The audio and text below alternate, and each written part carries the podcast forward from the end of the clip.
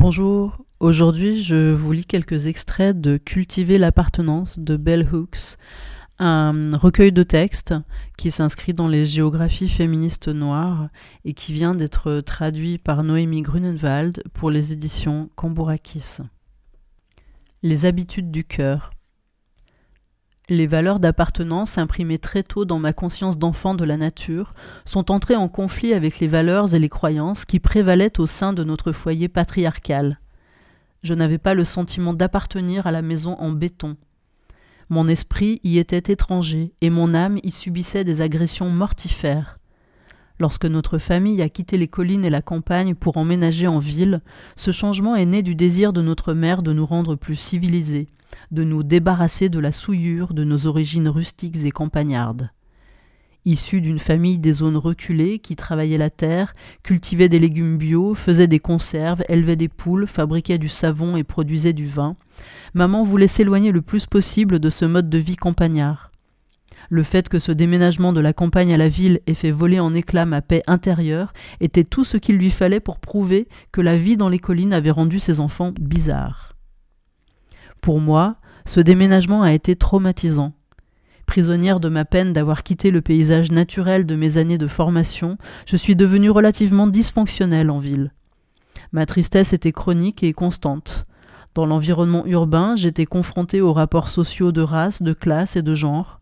Après la liberté que j'avais ressentie en parcourant les collines, j'ai appris dans le monde de la ville que pour être en sécurité en tant que fille, et, plus particulièrement en tant que fille noire, il valait mieux rester tranquille, enfermée, cloîtrée. J'ai appris que pour être en sécurité au sein de l'espace de la noirité, il fallait rester dans les limites établies, ne pas traverser les voies qui séparaient le monde noir du monde blanc. J'ai appris que le fait de porter des vêtements faits maison et récupérés auprès de ses frères et sœurs plus âgés constituait une marque de honte.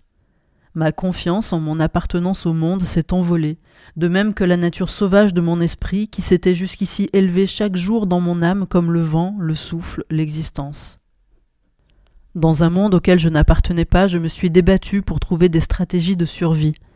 Dans le monde de la culture dominatrice, aussi bien dans notre foyer qu'en dehors, j'ai trouvé refuge dans les livres, dans des façons de percevoir le monde qui ont élargi ma conscience et ont fait naître en moi des attentes à l'égard de la vie qui dépassaient ce que je croyais possible dans ce paysage changeant du Kentucky où les Noirs quittaient les collines, les zones reculées et la campagne pour la promesse d'une vie meilleure en ville ou bien partaient en masse émigrer vers les villes du Nord. Quand j'ai quitté le Kentucky il y a plus de trente ans, j'ai eu l'impression d'être une exilée, comme si j'étais forcée d'abandonner le paysage de mes origines, le lieu qui m'avait vu naître, parce qu'il ne me permettait pas de grandir et de me réaliser pleinement. Le monde intérieur de la famille dysfonctionnelle et le monde extérieur de la domination menaçaient tous deux d'étouffer mon esprit.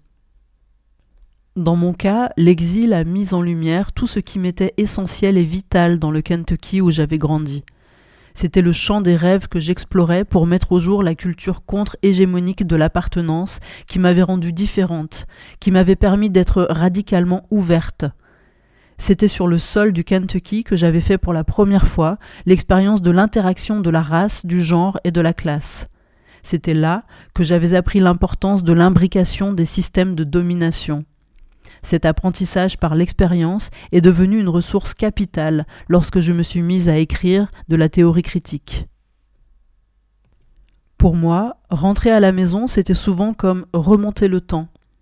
Et les fois où j'y suis retournée se sont bien souvent transformées en moments de deuil, alors que les anciens modes de vie positifs, la culture d'antan et les aînés nous quittaient. Tout au long de mon travail, aussi bien dans l'écriture que dans les arts visuels, j'ai puisé dans les souvenirs de mon enfance passée dans le Kentucky afin d'attirer l'attention sur le pouvoir de la culture de l'appartenance. Pour appartenir pleinement à un endroit, quel qu'il soit, il nous faut comprendre le socle de notre être. Et cette compréhension nous ramène invariablement à l'enfance. Le monde de mon enfance était un monde de contrastes.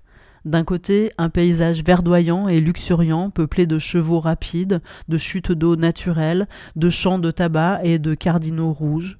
Et de l'autre côté, un monde d'exploitation cupide, de grandes maisons et de petites cabanes, un monde de peur et de domination, de l'homme sur la nature, des blancs et blanches sur les noirs, ou du haut sur le bas. Dans mon enfance, je rêvais d'une culture de l'appartenance. J'ai toujours ce rêve. Je songe à ce que serait notre vie si nous savions cultiver la connaissance, vivre en pleine conscience, en paix, si nous apprenions des habitudes d'être qui nous rapprochaient les uns et les unes des autres, qui nous aidaient à construire des communautés soudées par l'amour. À travers mon travail qui prend racine dans mon Kentucky natal et dans les valeurs que j'ai apprises enfant, je cherche à parler un langage de guérison, d'espoir, de possible, un langage de rêve, un langage d'appartenance. Alors que je venais d'emménager dans mon nouveau chez moi dans le Kentucky, je me suis réveillée une fois en pleine nuit, surprise par un bruit familier, le bruit d'un train, un bruit qui m'a rappelé mon enfance. Lorsque nous avons déménagé de la campagne à la ville, nous n'habitions qu'à quelques maisons de la voie ferrée. Toutes les nuits, je m'allongeais dans la quiétude de l'obscurité et j'écoutais passer les trains, imaginant mon propre parcours de vie, les endroits où je voyagerais, les gens que je rencontrerais. Le bruit du train me réconforte aujourd'hui comme à l'époque, parce que je sais que je suis rentré chez moi.